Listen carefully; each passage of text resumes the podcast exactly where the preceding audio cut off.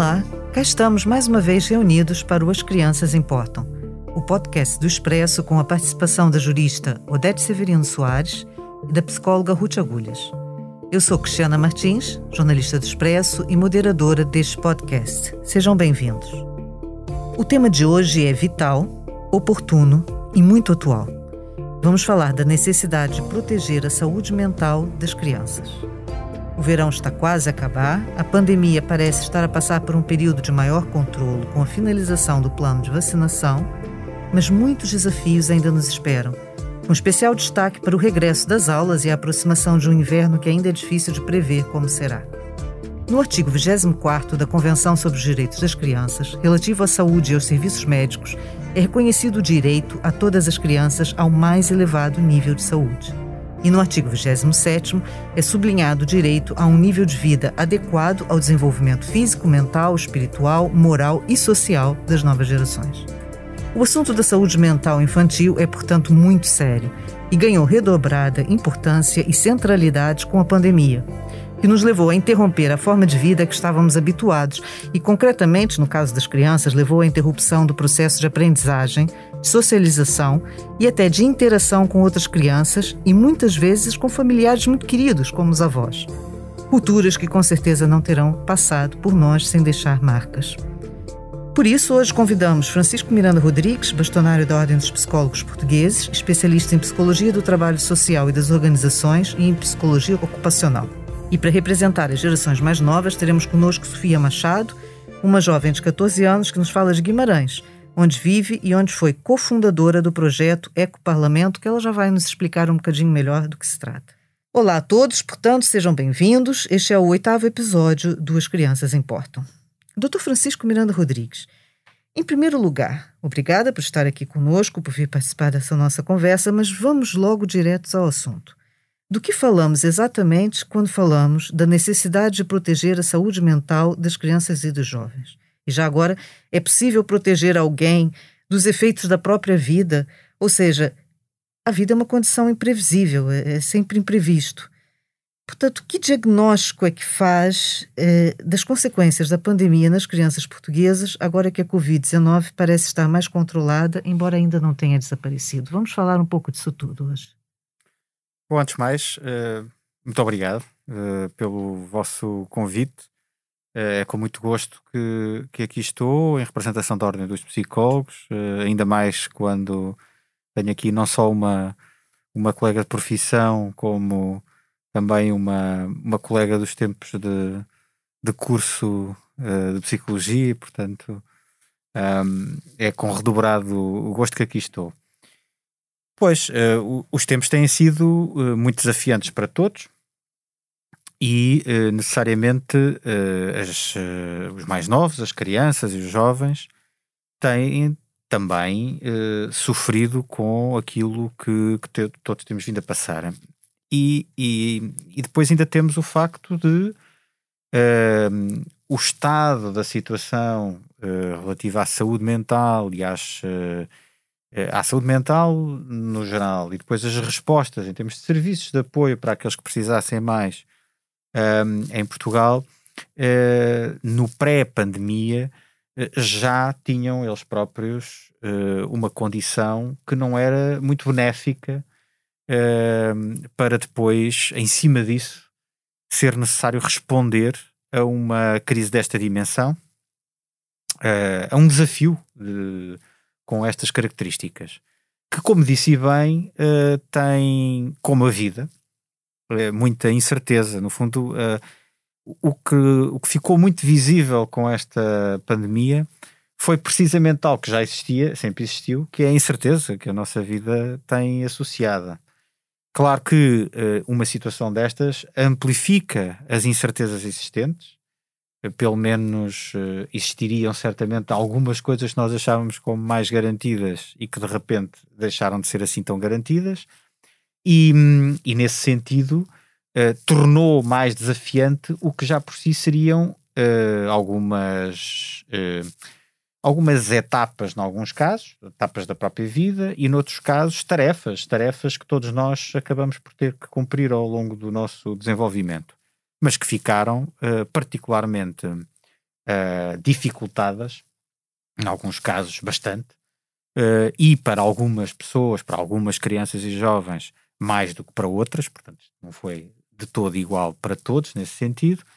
Um, e, e, portanto, o que aconteceu aqui hoje parte dessa, uh, desse, dessa base que já não era muito fácil. E do ponto de vista das condições socioeconómicas também não. Portanto, uh, também aí há, há, essa variável de partida, um, do ponto de vista da percentagem da pobreza, de pobreza, de população na pobreza que temos, mais de 20% em pobreza e exclusão, e isso afetar Claro, quando afeta depois as crianças e jovens nessa situação, uh, acaba por ser uma vulnerabilidade acrescida uh, e um determinante forte, também para as questões de saúde mental.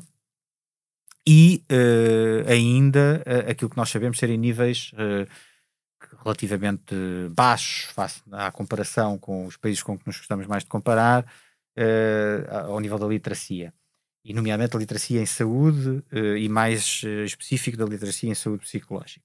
E perante isto, uh, o, o, respondendo, tentando responder diretamente a algumas das questões, a primeira relativamente a se é possível ou se não é possível, bom, é possível, mas não é possível tipo fórmula mágica, portanto não existem assim uma, uma espécie de de, enfim, nem sequer parecido com as vacinas, que também não são 100%, não é? As vacinas também não são 100%, nem estas, nem outras, não são 100%, uh, mas aqui menos ainda, portanto, não há uh, garantias absolutas e não há fórmulas que deem para toda a gente.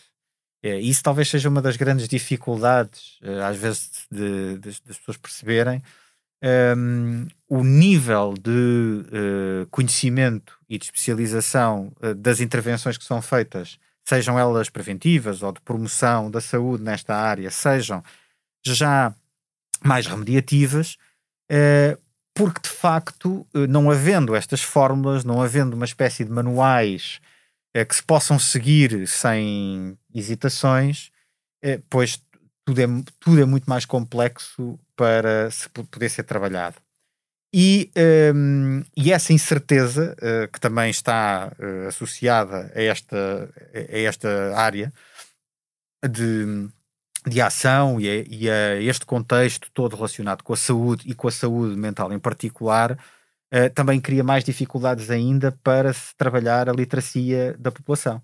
Portanto, é, é um conhecimento mais complexo do que o conhecimento muito concreto, físico das coisas, uh, do, não, é, não tem que ver somente com partes do corpo.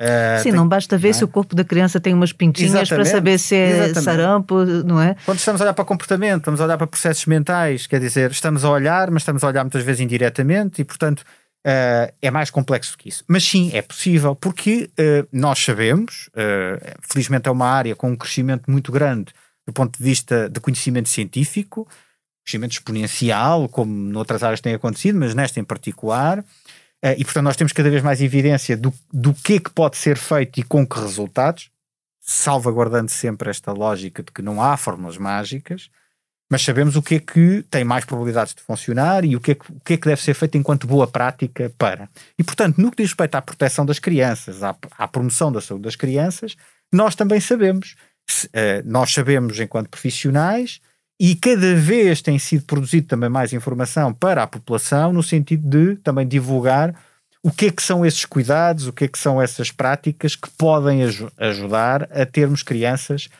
que sejam mais uh, resilientes e que estejam mais preparadas para lidar com o que disse e muito bem, que são, uh, são tarefas que, que, todos, que todos nós, algumas delas, teremos que lidar durante a vida, Uh, mas outras, outras, felizmente, nem todos nós têm, têm que lidar durante a vida e, particularmente agora, relativamente a esta questão da pandemia, foi uma coisa extra uh, que uh, nem toda a gente tinha lidado historicamente. Eu não, não sei se, se, se, o doutor concorda, mas eu tenho a ideia que, que um dos aspectos positivos que essa pandemia trouxe terá sido a capacidade das pessoas assumirem que a saúde mental é uma necessidade, o bem-estar da saúde mental é uma necessidade. E, portanto, embora tenha-se percebido que não existam esses manuais e essas receitas mágicas, é preciso assumir que este é um problema, é um problema da sociedade portuguesa que já existia antes, mas que é um problema que tem que ser combatido e as pessoas acho que aprenderam a, a pedir ajuda. Concorda com isso ou não?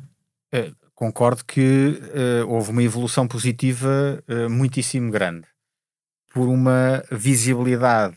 Um, visibilidade que foi a vários níveis, ou seja, não foi só a comunicação social que deu eco uh, da importância de se olhar para a saúde mental e para a importância dos problemas de saúde mental e até por uma coisa que poucas vezes antes se falava, que é a diferenciação entre estar a falar de problemas na saúde, de saúde mental e estar a falar de perturbações mentais que também era, é, é, é, algo que ainda é confundido por, por muitos, mas que hoje em dia já é cada vez mais uh, distinguido por muitos e uh, a comunicação social tem ajudado uh, nesta, neste trabalho de construção de literacia em saúde psicológica.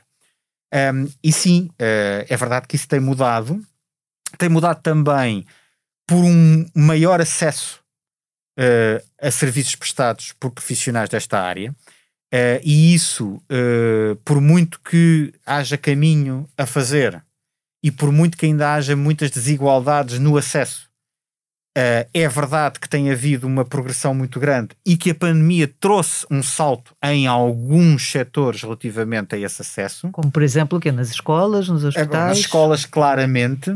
se é verdade que as necessidades aumentaram e que a procura aumentou, a verdade é que tomar a nós que noutros setores nomeadamente uh, setores públicos, e que, portanto, dão resposta, uh, e é só, é só por isso aqui a dimensão da natureza pública, que dão resposta àqueles que não têm meios para poderem recorrer a outros setores, nomeadamente ao privado. Está e, a falar dos centros de saúde, por exemplo. O centro de saúde é um exemplo, mas nas escolas, uh, onde os psicólogos aumentaram muito, de facto, nós tivemos em 5 anos uma duplicação do número de psicólogos nas escolas, passámos a ter um rácio hoje em dia de um psicólogo para 900 e qualquer coisa. Que alunos. ainda continua a ser profundamente exagerado. Ainda é, ainda é elevado face ao recomendado, mas já não é muito elevado face àquilo que é a recomendação internacional. Portanto, já não estamos muito longe. E tomara nós, e é eu que isto acontecesse, por exemplo, com os centros de saúde. Nos centros de saúde um, houve algumas contratações, uh, mas num número muito pequenino, uh, contratações todas elas temporárias, uh, no fundo, de resposta à Covid, quando, no pré-pandemia, nós já estávamos com uma situação absolutamente, enfim...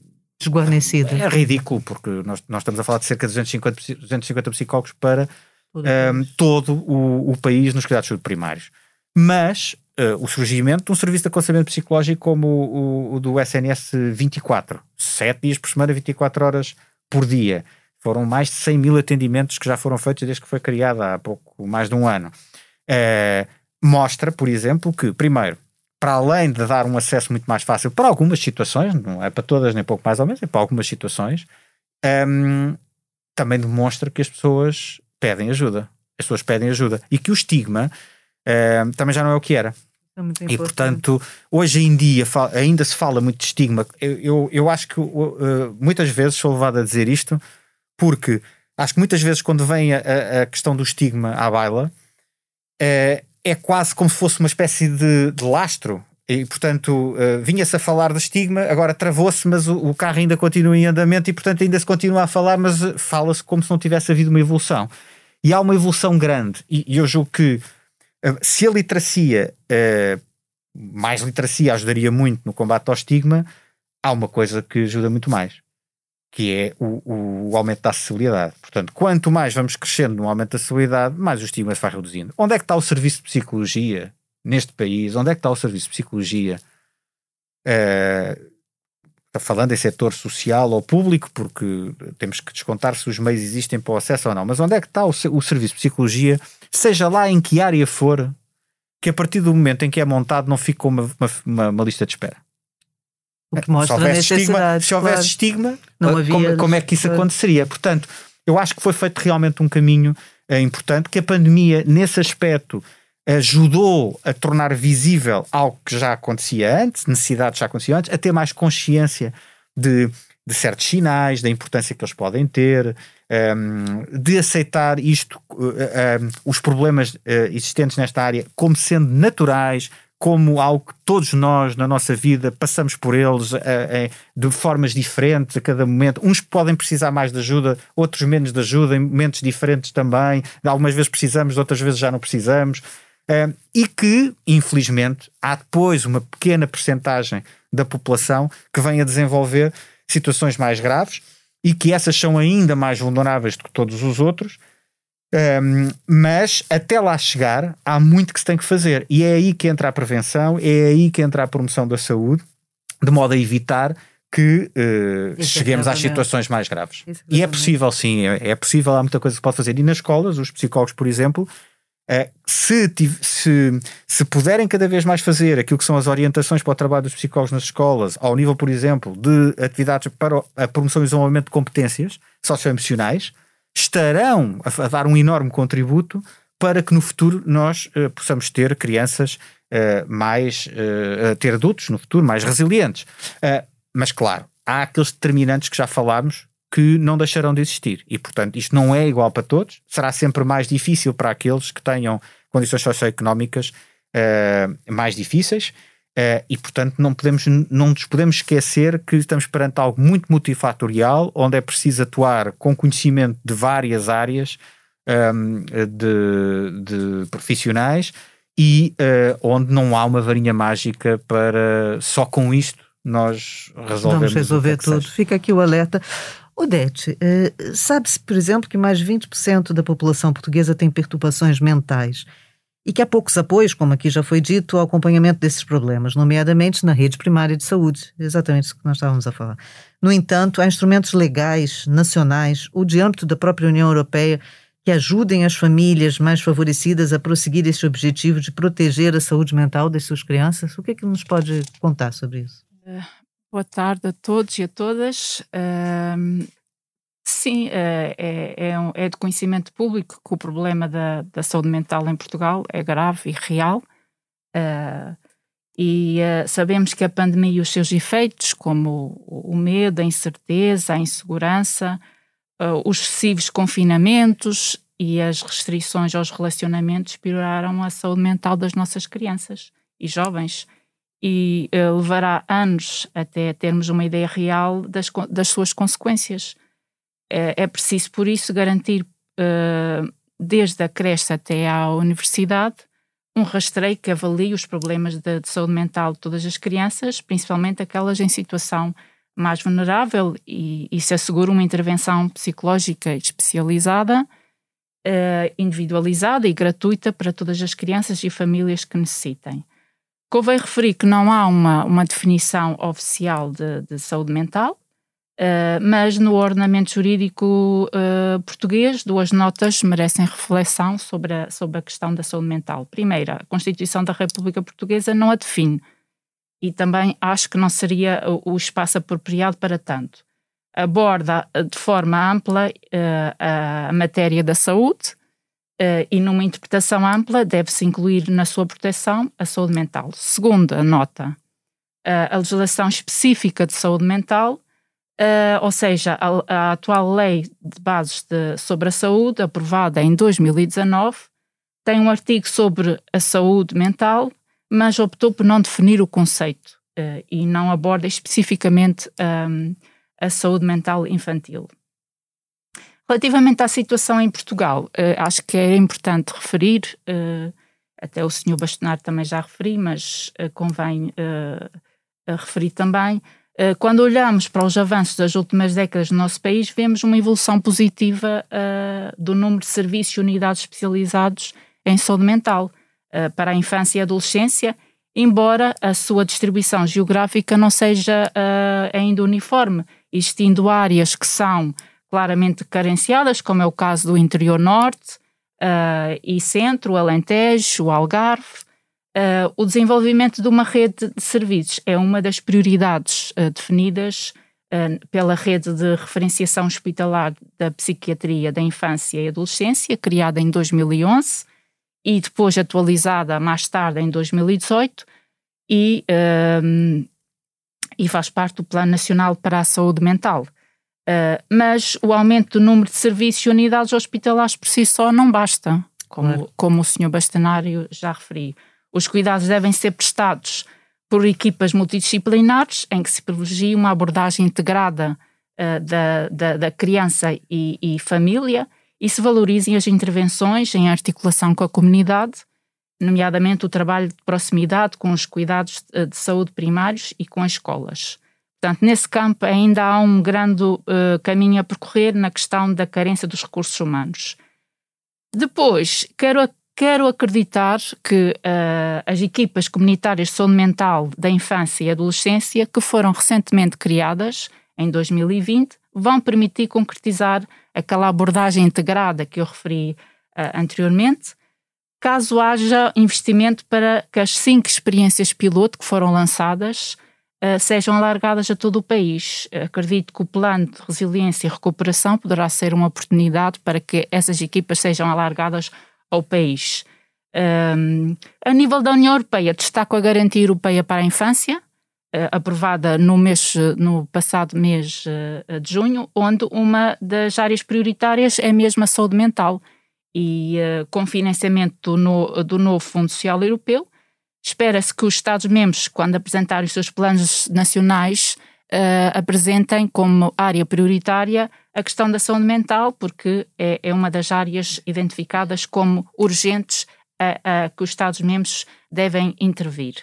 E a própria Estratégia Europeia dos Direitos da Criança também aponta como uma das áreas uh, prioritárias a, saúde mental. Por isso, acho que um, há um longo caminho a, a percorrer, mas acho que, como o senhor Bastonário referiu, uh, a pandemia veio uh, pôr os holofotes nessa questão e está-se de forma uh, progressiva a dar passos concretos e não é, eu não considero que a, que a saúde mental seja uma moda, como já li muitas vezes, acho que, que veio que a, que a questão de nós falarmos abertamente na, na questão da saúde mental veio para ficar e está-se a olhar de forma diferente para a saúde mental de uma forma mais aberta e mais transparente, que é o que nós precisamos. Assim esperamos, Odete. Obrigada.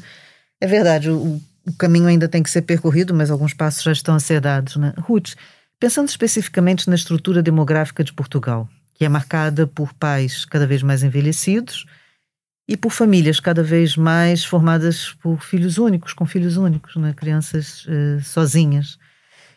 Que efeitos os confinamentos e a interrupção das aulas poderão ter causado nas crianças portuguesas, especialmente nessas crianças que tiveram de interromper a, a sua convivência com outras crianças? O que, que já se pode dizer sobre isso?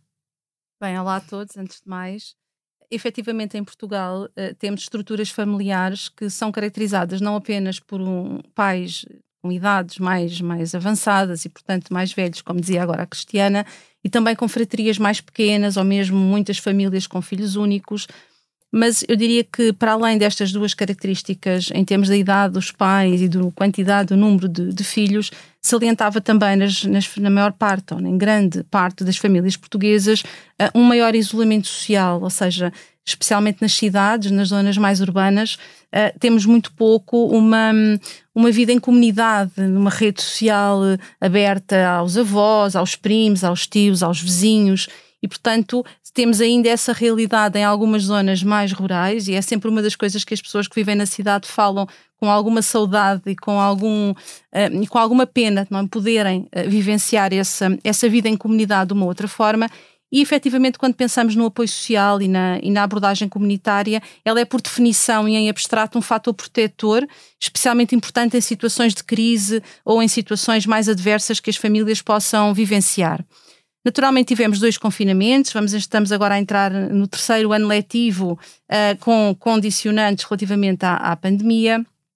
E não foi só apenas as aulas em casa e estas crianças terem estado mais privadas do convívio presencial uh, e físico com os seus pares, foi também a própria dinâmica familiar muito alterada uh, e, em algumas situações, também mesmo com algumas características mais patológicas. Nem todas as famílias conseguiram gerir de forma adequada não só o teletrabalho ou mesmo o desemprego, as dificuldades económicas, as perdas a vários níveis e os lutos também, não é? As mortes muitas vezes e muitas famílias uh, atravessaram e, portanto, estamos aqui a falar de uma constelação de fatores que acabou por, para algumas famílias, e pegando um bocadinho nas palavras do Sr. Bastonário, de facto são tudo um, processos multideterminados e multifatoriais, se algumas famílias conseguiram ir encontrar um, os seus recursos dentro de si, internamente ou externamente, para lidar com estas situações e elas acabaram por ser, de alguma forma, encaradas como um desafio para muitas outras famílias e, naturalmente, para as suas crianças, estas mesmas vivências acabaram por se traduzir em perdas e em ameaças. Esta questão do convívio com os pares é especialmente importante, às vezes erradamente, acho que até é um bocadinho injusto para com as crianças e jovens, quando, quando se ouve dizer que eles preferem a tecnologia e estão todos juntos, mas estão todos com o seu telemóvel, só precisa trocar mensagens com o colega do lado. Mas eh, eu acho que a pandemia e, confin e os confinamentos vieram mostrar-nos que as crianças e jovens, e ainda bem, isso é um sinal uh, positivo, precisam na mesma do contacto físico, do toque, do olhar, uh, sem ser através do quadradinho do ecrã uh, e da importância de estarem uh, com os seus pares. Portanto, eu acho que esta é, é uma conclusão positiva. Por melhores que as tecnologias possam ser, a maior parte das crianças e jovens refere um, e os professores reforçam muito isto relativamente aos seus alunos, a falta que sentiram do convívio uns com os outros fisicamente no mesmo espaço. Depois temos alguns estudos já disponíveis, não só em Portugal como também lá fora. Naturalmente que precisamos daqui do, da variável tempo, não é? Precisamos deixar passar algum tempo Vamos precisar de estudos longitudinais que acompanhem estas crianças e jovens nos próximos anos para perceber um bocadinho em que medida é que estas alterações se cristalizaram, uh, que fatores é que podem ter contribuído ou não para isso. E, e noutras tantas crianças e jovens, uh, muito provavelmente estamos aqui a falar de dificuldades que podem ser mais transitórias e que, portanto, felizmente não irão cristalizar-se. Naturalmente, isso vai depender de múltiplos fatores não só da própria criança ou jovem, do seu temperamento, da sua autoestima, da sua resiliência da forma como encara os problemas e dos seus recursos internos, vai depender também de variáveis familiares e de variáveis do meio, não é? Variáveis eh, mais societais, pensando no contexto onde estas crianças estão inseridas. Mas, de uma forma geral, eh, a maior parte dos estudos aponta para quadros de ansiedade e para quadros mais depressivos, sendo que nos adolescentes temos também aqui um, referência em numerosos estudos a comportamentos autolesivos, ideação suicida, portanto, a tal franja de crianças e jovens que depois acaba por evidenciar, de facto, um, patologias um bocadinho mais, um, mais, graves. mais graves. Queria também salientar que às vezes nós temos aqui uma ideia, não é? Para quem nos está a ouvir, quando se fala em quadros depressivos, nós pensamos na tristeza, na angústia, no isolamento. Nós, nas crianças, temos muitas vezes aquilo que chamamos de depressão mascarada e aparece exatamente mascarada de agressividade, de irrequietude, de alterações de comportamento. E nem sempre se olha para uma criança agitada, agressiva, irrequieta, como uma criança que pode ter alguma sintomatologia depressiva. Portanto, também é fundamental. É muito importante essa chega, porque realmente nem todos nós sabemos isso. Né? É, e, e, temos aquele, aquele estereótipo da, da, depressão, não é? Pessoa triste, paralisada, paralisada inibida. Uh, e nas crianças, especialmente nas crianças mais novas, uh, a forma como esta sintomatologia surge pode ser muito, muito diferente. Voltando ainda às questões da parentalidade, porque é, é impossível, diria eu, um, olharmos para a, a saúde psicológica das nossas crianças e jovens sem pensar naturalmente nas variáveis um, dos cuidadores, não é? do, do contexto familiar onde estas crianças estão inseridas, para além do contexto social, escolar, etc. Queria salientar, um, e também temos uh, resultados já relativamente recentes que se traduzem neste momento em aumento de processos de violência dentro das famílias, aumento de divórcios, de separações, aumento também muito significativo do consumo de substâncias e, portanto, estamos a falar de pais também que nem sempre conseguiram estar emocionalmente disponíveis para a parentalidade. Fisicamente estavam, Até estavam lá, mais disponíveis, mas, mas emocionalmente não. nem sempre, não é? E nós sabemos o impacto tão relevante, não é único, não é determinante, mas é muito relevante o impacto que tem no saúde mental da, das crianças e no seu bem-estar psicológico, por sua vez, estas variáveis do funcionamento e da dinâmica familiar. Bem, nós temos aqui um, um, uma participante muito importante que é a Sofia, não é? Olá, Sofia, está a falar de Guimarães. Sofia, boa vem, tarde, boa tarde a todos. Boa tarde. Vem nos falar justamente dessas novas gerações. Eu gostava de lhe perguntar se a Sofia sentiu alguma consequência pessoal, mesmo diretamente, eh, algum efeito desses confinamentos, da ausência das aulas. Eh, eu não sei, a Sofia tem irmãos mais novos ou mais velhos, se sentiu esse isolamento, se, se como a doutora Ruth estava aqui a dizer, sentiu-se de alguma forma uh, deprimida, uh, dificuldade em lidar com a situação. Como é que, como é que passou essa pandemia? Pronto, muito boa tarde a todos. Um, gostaria de falar inicialmente sobre o quanto este cenário pandémico alterou não só a minha vida, como de milhares de jovens e pré-adolescentes que se encontram nesta mesma faixa etária que eu, pelo simples facto de, principalmente eu, como tenho um irmão mais novo, sermos obrigados a crescer demasiado depressa. Ou seja, surgiram alguns problemas imediatos, é facto, como a desatenção, a dependência excessiva dos pais, insónias, atrasos no desenvolvimento. Uh, mas para nós, uh, estas consequências ultrapassam a área de saúde e principalmente com o encerramento das escolas um, e outras medidas de contenção que infelizmente foram necessárias, um, estavam a ter impactos diretos, pelo menos no que toca à nossa autoconfiança e à maneira como nós nos relacionamos com o mundo. Gostaria de falar também que as nossas necessidades têm que ser identificadas e respondidas, ou seja, através de um conjunto de medidas integradas e globais, sabendo exatamente corresponder às necessidades de um cidadão que é um cidadão de necessidades, tal como a criança. Sou estudante desde que me conheço, então, por esse motivo, vou trazer aqui as minhas experiências. Primeiro, acho que é fundamental dar oportunidade e possibilidade à criança de demonstrar um, mas terem consequências num, num, cidadão futuro, ou seja, um, diria que ouvir e corresponder a essas mesmas necessidades pessoais e coletivas da comunidade, não só da escolar, porque eu senti que o primeiro impacto de quando voltamos deste segundo confinamento foi na comunidade escolar, mas pronto, falando assim da minha parte pessoal. Nesse sentido, o meu agrupamento de escolas Santos Simões foi soberbo frequento este mesmo agrupamento há 10 anos e acho que o essencial é porque todos os jovens e crianças se sintam como eu me senti, acarinhada, acompanhada e sobretudo na posse do meu, pro, do meu próprio destino, ou seja, devidamente segura de mim mesma, de, de valorizando sempre as minhas competências, tendo diversos projetos onde consigo reinventar e acabar por melhorar uh, o cidadão que, que quero ser. E acho que é isso que tem que passar que tem que ser feito. Doutor Francisco Miranda Rodrigues, eh, tem há muito tempo já defendido a necessidade justamente da aposta na, na, prevenção dos problemas de saúde mental, como conhece bem esse retrato do país e da situação que já existia antes da pandemia, não é? Sempre tem sublinhado essa questão.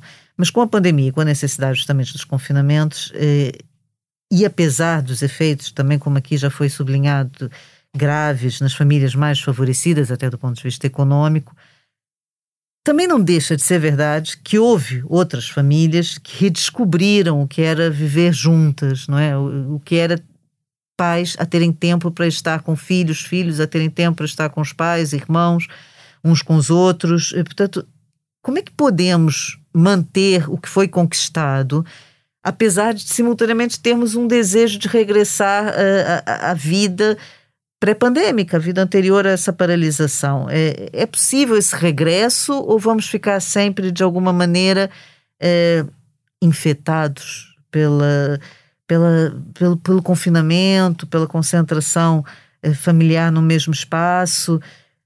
Por exemplo, a conciliação da vida profissional com a vida familiar terá sido uma conquista? Como é que vê esse recomeço que nós estamos a passar agora? Pois lá está, mais uma vez, hum, isto vai ser muito diferente uh, para todos. Portanto, não vai ser. Uh, eu acho difícil que venha a haver uma realidade, pelo menos não, eu não conheço uh, evidência nenhuma que nos diga que agora, daqui para a frente, todos nós isto ou todos nós aquilo. o, que, o que nós podemos retirar mais facilmente do conhecimento que temos sobre o comportamento das pessoas, um, é uh, que dependendo, mais uma vez, daquilo que são as competências de cada um, das condições à partida antes da pandemia e daquilo que, com que tiveram que lidar, que também foi muito diferente de pessoa para pessoa durante este período, uh, haja de facto pessoas uh, e famílias que possam ter conseguido a partir daqui encontrar um caminho em que mais facilmente tenham espaços que não tinham, valorizem aspectos que se calhar não valorizavam tanto, mas uh, muitas outras uh, não o farão. Uh, algumas porque se calhar já o faziam, outras porque as suas, as suas condições, as, sejam elas externas ou internas, não vão permitir que isso aconteça. E, e portanto, desconfio sempre das. Para já da, da, da, previsão, porque é disso que estamos a falar, é de uma previsão. E a Ruta há pouco um, sublinhou: nós ainda estamos a precisar de algum tempo para termos dados que nos permitam perceber de uma forma mais fidedigna e credível uh, com que realidade é que estamos a lidar. E aí estamos mesmo naquela linha de projeções económicas e do que é que, que, é que vai acontecer e o que é que não vai acontecer. Eu não me atrevo a dizer mais do que hum, vai depender mesmo muito, e, e, e nesse sentido. Um, uh, até uh, é um depender de depender, porque se há uma parte que depende de nós, da, daquilo que nós fizermos, da nossa ação, há outra parte que também é verdade que temos que ter consciência que nem tudo depende de nós e que, portanto, há coisas que nos podem ultrapassar uh, e que podem não uh, ser muito facilitadoras de nós aproveitarmos isto como uma oportunidade. Às vezes vem aquele chavão de que as crises são oportunidades são oportunidades eh, para algumas pessoas, em alguns momentos são oportunidades, para outros não são nada, porque para outros são uma tragédia. É. Um, e portanto, uh, essa história do, da crise como oportunidade é bonito, é, pode ser esperançoso, mas depende. Mas depende. E, e, portanto, uh, acho que temos que ser muito cautelosos relativamente a essa previsão. Quanto à questão da conciliação trabalho-família, uh, eu, eu devo dizer que existem alguns dados, existem dados que permitem perceber que há uma procura maior, por exemplo, e uma atenção maior uh, por parte de organizações, uh, ou seja, de empresas, um, àquilo que é o, o, estado de saúde, nomeadamente em termos psicológicos, dos seus funcionários. Um, o que resta perceber é se essa preocupação é uma preocupação muito consciente de realmente de como esta uh, dimensão psicológica impacta uh, no trabalho uh, e, portanto, na produtividade e no desempenho das pessoas e na competitividade das organizações, se é a preocupação com o bem-estar dos funcionários é uma preocupação também ela, de certa forma, de responsabilidade social da organização, ou se é algo mais contextual, temporário, uh, numa tentativa de responder a algo que se tornou quase uma urgência impossível de recusar uh, por sobrevivência. Uh, e que, passado estes tempos de maior tempestade, venha a ser considerado como um fator a ter em conta, mas sem lhe dar a relevância. E a relevância que é preciso dar-lhe é que o problema de base está, mais uma vez, e se formos olhar para as questões da prevenção e da promoção, está eh, naquilo que são as práticas de gestão existentes nas organizações. E, portanto, eh, nós podemos, como hoje em dia felizmente está a acontecer, isso é uma prática interessante, é uma boa prática, termos cada vez um maior número de empresas a oferecer condições de acesso aos seus funcionários, por exemplo, a, a consultas de, de psicologia, um, mas isso, uh, isso já é uh, um pouco remediativo. Uh, o, o, na verdade, assim falando, falando de forma muito direta, o, o que é que isso verdadeiramente importa se eu continuar a alimentar através de. Eu imagino, eu, enquanto liderança de uma organização, continuar a alimentar práticas na minha organização que levam todos os dias a que as pessoas sintam necessidade de procurar esse apoio. Um, e, portanto, um, o que importa é termos melhores práticas. E por isso nós falamos em prevenção dos chamados riscos psicossociais e uh, importa cada vez mais, nessa lógica, a conciliação trabalho-família é uma das dimensões da prevenção de riscos psicossociais. Não é uma, não é a única. Há muitas mais e, e por isso é que nós defendemos que, de uma vez por todas, seria importante assumir que andamos a fazer de conta relativamente à saúde nos locais de trabalho, quando a saúde nos locais de trabalho eh, não é a saúde, é uma partezinha da saúde. Portanto, temos uma partezinha da saúde eh, com exames médicos. Eu acho que toda a gente tem experiência de, de ir a, a, passar pela, pela, pelos exames médicos eh, no âmbito da saúde ocupacional. nós sabemos que é avaliado saúde física, sabemos que não é avaliado saúde psicológica. Há uma pergunta que é feita sobre saúde psicológica, vamos, vamos lá considerar que é uma pergunta sobre saúde psicológica, que é, então, tem sentido muito stress nos últimos tempos? Pronto. E, e portanto, qualquer coisa deste género. Isto tem que mudar. E uh, não é aceitável considerar que se está a fazer o que é que seja pela saúde, que, está, que é sustentável, inclusivamente, a, a vida das organizações continuar como está, uh, quando um, não temos eh, esta dimensão psicológica e a dimensão de prevenção associada às práticas e às lideranças a funcionar. Alertas importantes. Odete, eu, eu também me lembrei aqui de uma questão muito específica, que é a necessidade, vamos ver se confirma ou não, mas a necessidade da existência de um certificado de, de, vacinação, por exemplo, pode ser imputada às crianças e adolescentes? E, por exemplo, a falta desse certificado pode impedir crianças e jovens de participarem em alguma atividade? Há instrumentos legais eh, nesta área que, que, protejam as pessoas sem que haja um confronto excessivo entre o dever social de proteção do, do meu semelhante com a, a, manutenção das liberdades individuais. O que, que existe nessa área? Um, em relação à, à, vacinação das crianças entre, uh, entre os 12 e os 17 anos, que é o que estamos a falar aqui, antes do recomeço das aulas, vemos que essa questão tem uh, suscitado uh, divergências com argumentos contra e, e a favor. Uh, Pode-se dizer que em Portugal, no meu entender, não há de momento fortes motivos para discutir a questão da obrigatoriedade da vacinação e temos como o exemplo as, as altas taxas de vacinação que, que provam isso mesmo, ou seja, globalmente e, e números muito recentes, até domingo. Uh, segundo a Task Force que coordena a campanha a nível nacional, a adesão rondava os 74% neste universo de, de, cerca de 6 mil adolescentes entre os, os 12 e os 17 anos. Uh, fazendo um paralelismo, uh, desde há décadas que o Programa Nacional de Vacinação tem constituído no nosso país um êxito indiscutível a vacinação das crianças não, não suscita, de modo geral, nenhuma resistência por parte dos pais ou dos tutores legais.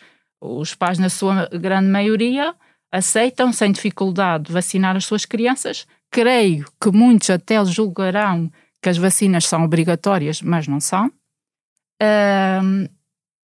mas voltando à questão de vacinar ou não vacinar. Na verdade, a, a vacinação da população escolar confere aos vacinados, neste, neste caso o, uh, as crianças e os jovens, um grau suplementar de proteção, aumenta a probabilidade das escolas uh, não fecharem e reduz o risco de serem uh, fatores de contágio de outras pessoas mais vulneráveis. Isto trata-se, no entanto, de razões de alcance, de, de alcance comunitário mas quando nós olhamos para os próprios vacinados, que são as crianças e os jovens, numa perspectiva individualista, um, vemos que uh, se estes contraírem a doença, uh, não há grande risco. Uh, e, porque não, há um, uma, não representa um risco para, para, a própria saúde. Daí que, que me pareça que, por agora, ser mais sensato seguir o, o, o entendimento de alguns especialistas que, neste momento, a obrigatoriedade não deve ser equacionada em Portugal, eh, independentemente da, da profissão e do setor. Todavia, o, o, juiz entre a conformidade e a desconformidade constitucional da vacinação obrigatória deverá radicar na análise sobre a eventual, a eventual violação do princípio da proporcionalidade, ou seja, entre a restrição à liberdade e o direito à saúde. Uh, no caso em análise, assim, numa situação hipotética, vamos pôr assim, de descontrole da pandemia, a admissibilidade constitucional da obrigatoriedade da, da, vacina dependeria da necessidade de se alcançar uma, uma imunidade de grupo. Parece afastado agora, não é? Sim. E só para, para referir essa questão como última nota, que acho que é importante, eu sei que é uma análise muito jurídica e se calhar uh, um bocadinho difícil, mas também é importante para a nossa discussão, porque se tem uh, falado muito da questão vacinar, não vacinar, a obrigatoriedade da vacinação, não há obrigatoriedade de vacinação.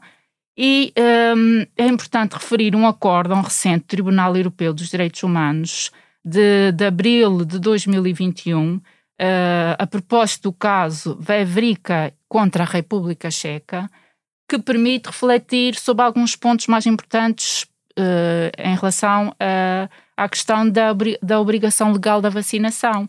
É importante notar que este caso não coincide, não incide sobre a vacinação da, da contra a Covid-19, uh, mas centra-se sobre a vacinação obrigatória de crianças contra várias doenças, uh, constantes da generalidade de, de, dos programas nacionais de vacinação da República Checa. E neste acórdão, o Tribunal aborda.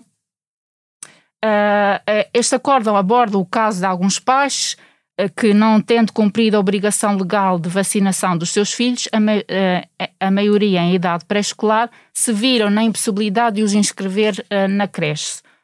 Uh, ou, e foram aplicadas coimas nesse sentido. E o Tribunal vem dizer que uh, a política de saúde de, da República Checa é compatível com o superior interesse da, da, da criança e assim vem uh, dar razão ao, ao, ao, Estado, neste caso a República Checa, no sentido da, da, da, da obrigatoriedade da, de vacinação uh, das crianças e dos jovens. Ok, um exemplo a ter em conta então. Sim, sim. Okay. O Ruth, nós estamos agora confrontados com o regresso às aulas, não é? Está aqui a nos bater a, a porta, um regresso às aulas que se espera que seja um ano letivo completamente presencial. Que conselhos práticos é que podemos deixar aos encarregados de educação forma a ajudar a preparar esse, esse regresso? Sobretudo porque, mesmo parecendo mais controlado, a verdade é que a pandemia ainda não desapareceu por completo. Então, como é que nós podemos ajudar? Bem, então eu vou aqui sistematizar alguns algumas dicas, alguns conselhos muito práticos para os pais e encarregados de educação. Por um lado, eu acho que este é logo o ponto de partida, serem eles próprios modelos positivos, não é? Portanto, não basta dizer aos filhos o que é que devem ou não devem fazer, é importante que mostrem que também o fazem ou que não fazem.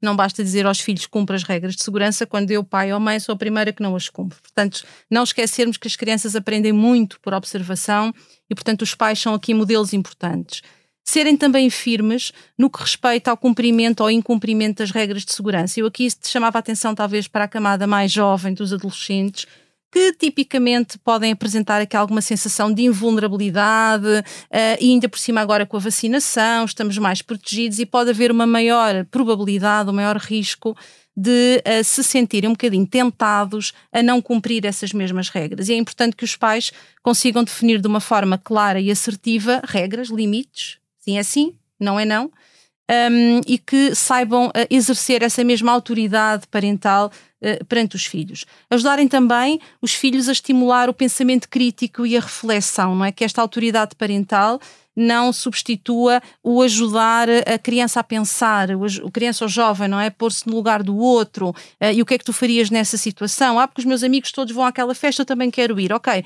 em vez de ser só dizer não, não vais, vamos lá pensar um bocadinho porque é que não deves ir. Não é? Estimular aqui esta capacidade também de, de reflexão transmitindo também mensagens positivas, não é? Uh, não havendo fórmulas mágicas, nem havendo bolas de cristal para, para, prever, uh, para, para podermos um, prevenir, uh, não é prevenir que eu quero dizer, prever. Para podermos prever o futuro, é importante ainda assim transmitirmos mensagens de esperança. pensando aqui agora em concreto nas questões da escola, não é? Do rendimento académico, que tantas vezes é o foco de muitos pais. Uh, salientava a importância que, que os pais uh, devem ter, o cuidado que devem ter com as expectativas, com o nível de exigência, com a pressão.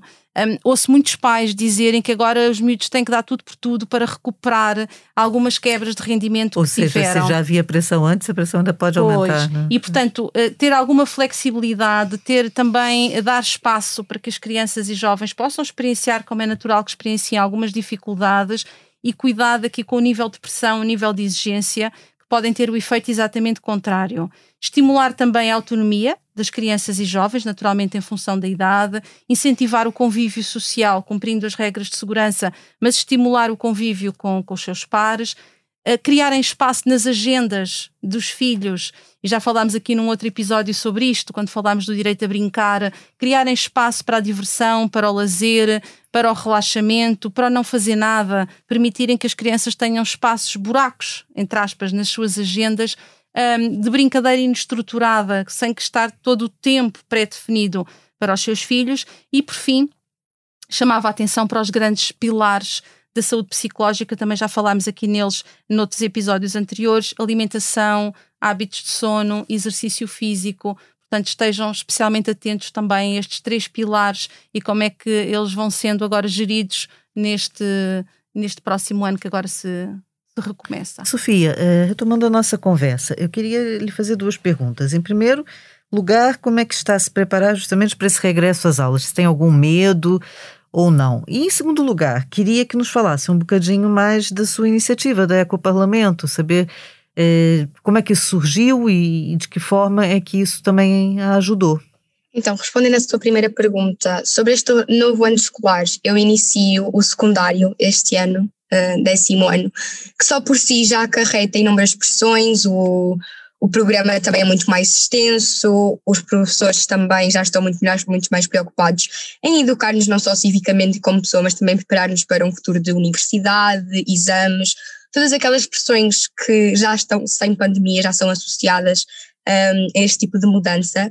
Com pandemia, acarreta-nos também uma dificuldade extra, obviamente, que é a incerteza e o medo de poder acontecer aquilo que já aconteceu em anos retrasados. Um, que é voltarmos para casa, ficarmos com um, décimo, um déficit enorme nas aprendizagens, que depois lá está, pais, professores, nos, obrigam, entre aspas, a compensar futuramente. Um, tudo isso acaba por nos impactar um bocado, mas falando também da, da parte social da escola, que, que, para mim e pelo meio onde eu estou envolvida no meu agrupamento, é uma parte essencial no que toca a, a soft skills, que muito se ouvem falar. Uh, e também aí entra o ecoparlamento, pois ajuda-me, uh, ajudou-me inicialmente, uh, numa primeira fase, a ter confiança em mim, a ser segura de mim mesma e a defender as causas nas, quais, nas quais eu acredito, nomeadamente uh, um, um, país, uma sociedade muito mais consciente uh, no que toca ao meio ambiente, porque um, eu, eu rejo, digamos assim, a minha vida por um, três fatores, digamos assim. Para mim, tem que ser um jovem informado, cria um adulto responsável para um idoso ciente. Ou seja, o que eu quero dizer com isto? Que é desde cedo que nós devemos um, estar interessados neste tipo de, hum, de, iniciativas e ideias para que consigamos um, ter uma voz a gerir. E o Ecoparlamento um, tem muito essa, hum, essa ideia, porque hum, basicamente consiste um, em jovens, uh, cada um a defender o seu agrupamento, um, num parlamento criado para o que é que podemos fazer de melhor, o que é que devemos fazer de melhor e porquê é que temos de ser nós a fazê-lo. E ter essas, auto, essas introspeções um, é super necessário, porque não só as instituições, como a própria direção da escola, acabam por se unir a todo este elo e um, e é um espaço de abertura, socialização, interligar experiências, atividades, estarmos incluídos na vida social, política do país, estarmos informados, obrigar-nos a ter essa procura, esse desejo por informação. É, é impressionante, Sofia. Muito obrigada, sinceramente. Acho que é um exemplo eh, e acho que, que vai chamar aqui a atenção de, de outros pais e de, de outros jovens que, que queiram participar. Acho que, sinceramente, é uma, é uma iniciativa a ter em conta. E pronto, e foi, tem aqui partilhado conosco uma estratégia de, de participação cívica e mostrando como os jovens estão atentos, nem, nem sempre nós temos essa noção, não é? Eu acho que o que fica aqui depois dessa, dessa conversa é que não restam dúvidas sobre a, a urgência e a certeza quase que consensual em toda a sociedade de que temos que encarar de frente e procurar soluções concretas para os problemas da saúde mental em Portugal. E no que nos diz respeito aqui, as crianças importam, especialmente entre os mais novos. As estatísticas internacionais apontam para que uma em cada seis crianças tem uma perturbação mental e a nível nacional, de acordo com os dados da própria Ordem dos Psicólogos, os portugueses faltam anualmente até mais seis dias, 6,2 dias ao trabalho em consequência do, dos problemas de saúde mental. A nossa, portanto, é uma população que sofre de ansiedade, de perturbações de humor. Os nossos adultos, quando também não estão bem, é natural, as crianças também não conseguem estar felizes. Mas a nota final dessa nossa conversa não queremos que seja uma mensagem negativa. É necessário alertar para o problema, reconhecê-lo, sobretudo procurar saídas, mas também a nossa mensagem é que é urgente exercitar a esperança e a positividade. Vamos, portanto, começar uma nova fase, eh, vamos a ela mais preparados, mais conscientes, mas sem perder o otimismo.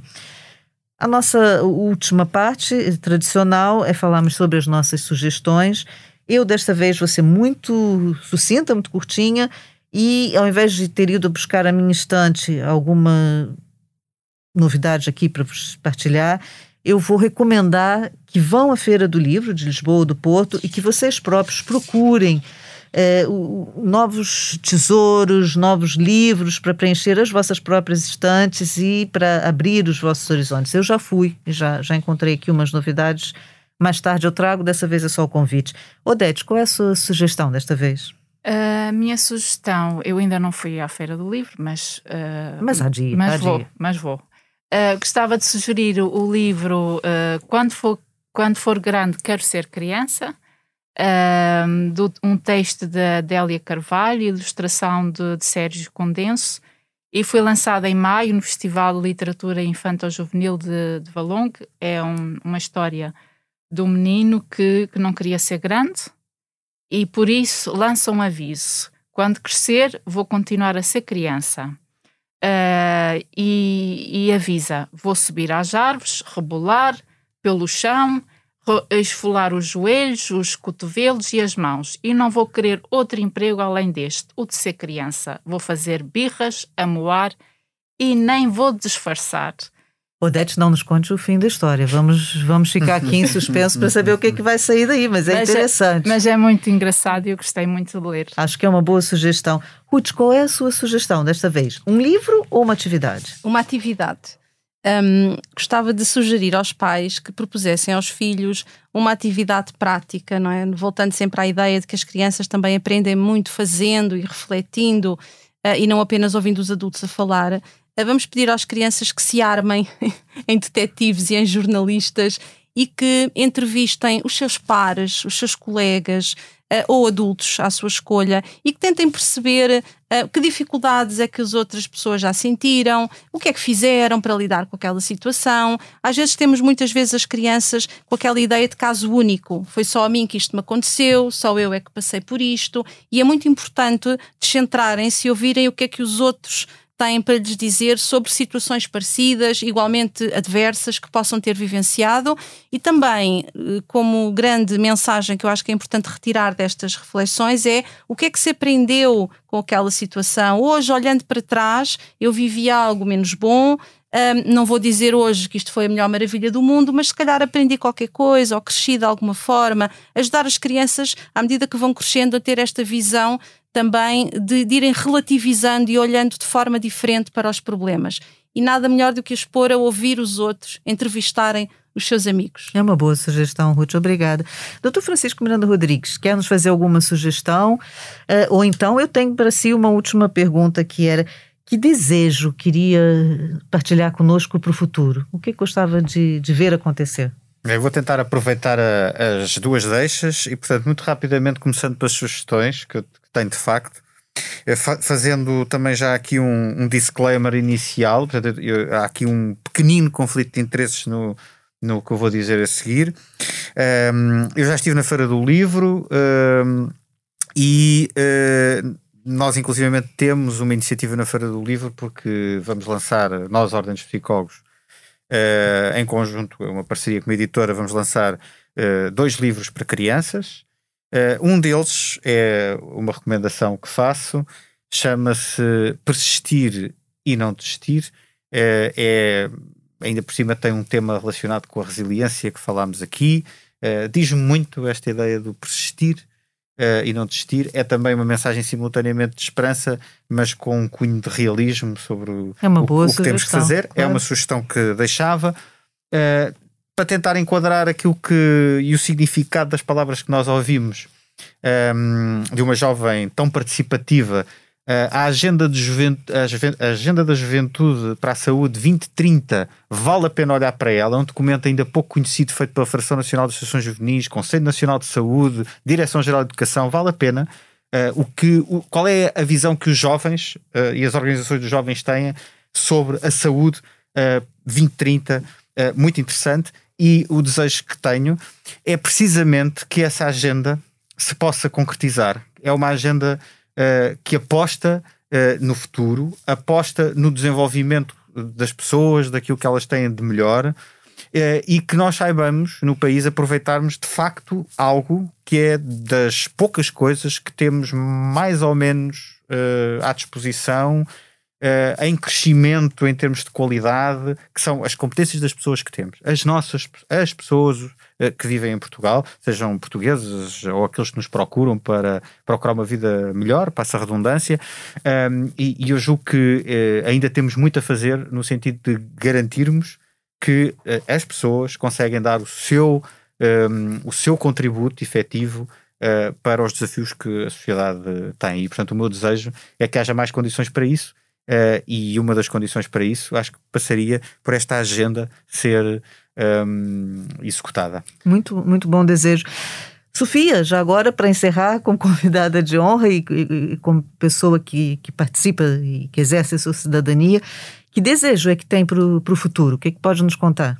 Então, neste momento eu desejo que os jovens sejam participativos, tenham uma voz ativa naquilo que consideram ser as suas causas e se ainda não as tiverem, procurem-nas, procurem ser participativos, ativos, mostrar que esta nova geração tem um potencial enorme para levar uh, o país e o mundo à frente e explicar e ter uma visão distinta daquilo que, que tem vindo a acontecer com a nossa sociedade e provar que a muitos críticos que temos lido, ouvido por muitos mídias internacionais que esta geração tem poder crítico, tem poder um, espiritual e tudo aquilo que nos reúne seja uma possibilidade comum e trabalhemos todos para o mesmo, que é a sustentabilidade ambiental. Muito obrigada. obrigada, muito obrigada, Sofia. Uma, uma, bela mensagem.